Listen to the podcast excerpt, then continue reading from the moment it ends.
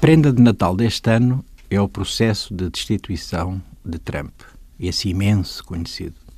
A criança travessa que brincava com o guardador de rebanhos Alberto Caeiro tem destas coisas.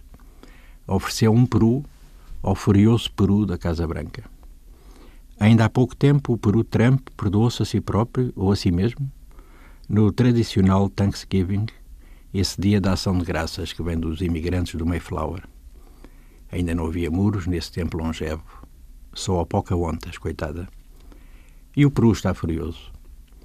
A carta que escreveu à líder da Câmara dos Representantes, Nancy Pelosi, é um glu-glu buçal e bêbado que ficará nos anais da indigência moral do seu autor. Que mais acrescentar?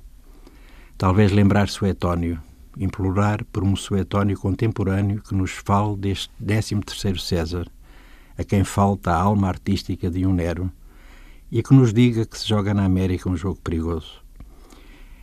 Quando a destituição chegar ao Senado, nos próximos dias, os republicanos defendê-lo-ão. É nisto que está transformado o Partido Republicano, o mais antigo, aquele a que pertencia um homem como Abraham Lincoln.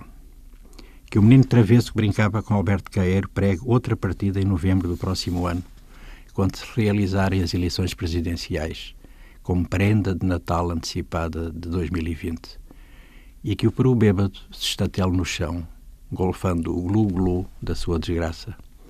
Acho que é um desejo cristão. O resto é o que sabemos.